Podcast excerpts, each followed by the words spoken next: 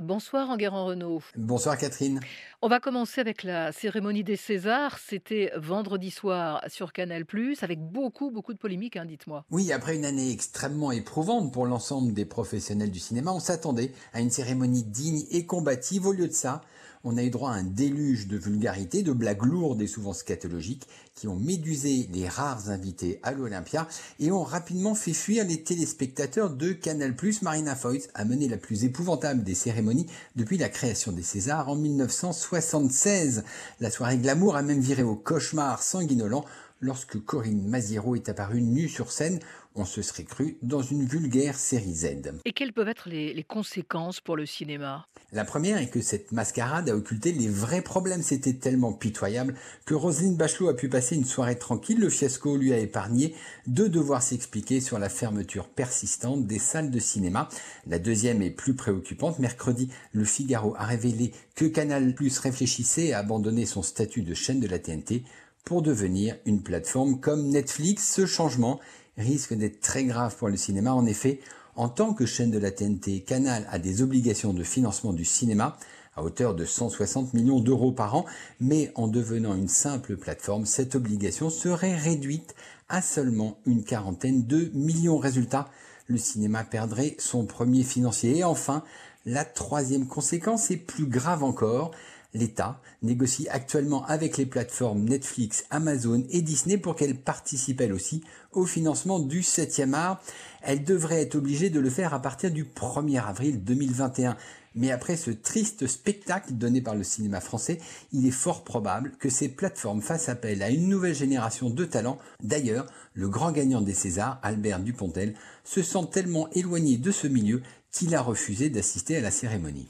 On poursuit avec la plateforme Disney ⁇ qui a dépassé les 100 millions d'abonnés à travers le monde. Et oui, on le voit, la crise de Covid a accéléré la mutation des géants du cinéma. Comme Disney, ils ont pratiquement tiré un trait sur la sortie en salle des films pour se concentrer sur les plateformes. Un seul chiffre résume bien ce changement. Après seulement un an d'existence, Disney Plus a atteint 100 millions d'abonnés et il vise 300 à 350 millions d'ici 2024 à cette date.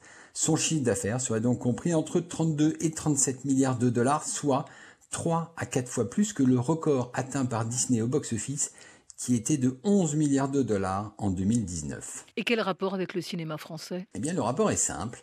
Si les films américains désertent les salles de cinéma, le nombre d'entrées risque de chuter et beaucoup de salles risquent de fermer pénalisant par ricochet les films français. On assiste en ce moment à un changement radical d'époque, mais les professionnels français n'en ont manifestement pas conscience. Tout autre chose en Guérant, M6 RTL est en vente et il y a beaucoup de candidats au rachat apparemment. Les candidats se sont bousculés pour déposer un dossier de rachat et mercredi, le groupe Bertelsmann, qui est propriétaire de M6, a ramassé les copies. Seule surprise, Xavier Niel, Mathieu Pigas, Pierre-Antoine Capton et la famille de Bernard Arnault ont déposé un dossier pour le reste. La liste était attendue. Le groupe Bouygues et sa filiale TF1 se verraient bien racheter M6 et RTL, tout comme le groupe Vivendi et le groupe Altis Media qui possède BFM.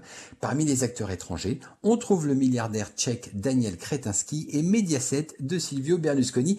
Et ça, ça serait la première fois que Silvio Berlusconi se risquerait à revenir sur le marché français de la télé après le fiasco de la 5 à la fin des années 80. Pour finir en guérant, la rédaction de France Télévisions est secouée actuellement par une série de nominations. Et oui, Cyril Graziani, que vous connaissez bien, à France Info a été nommé chef de service politique en remplacement de Muriel Pléné. La nomination de ce journaliste politique proche d'Emmanuel Macron fait grincer des dents dans la rédaction de France Télévisions à quelques mois de la présidentielle. Et pour couronner le tout, le patron de la rédaction de France Télévisions, Christophe Tortora, a lui aussi été écarté au profit de Michel Dumoret. Enguerrand, Renault, l'actu des médias. On retrouve demain matin dans les colonnes du Figaro. Très bonne semaine et à dimanche.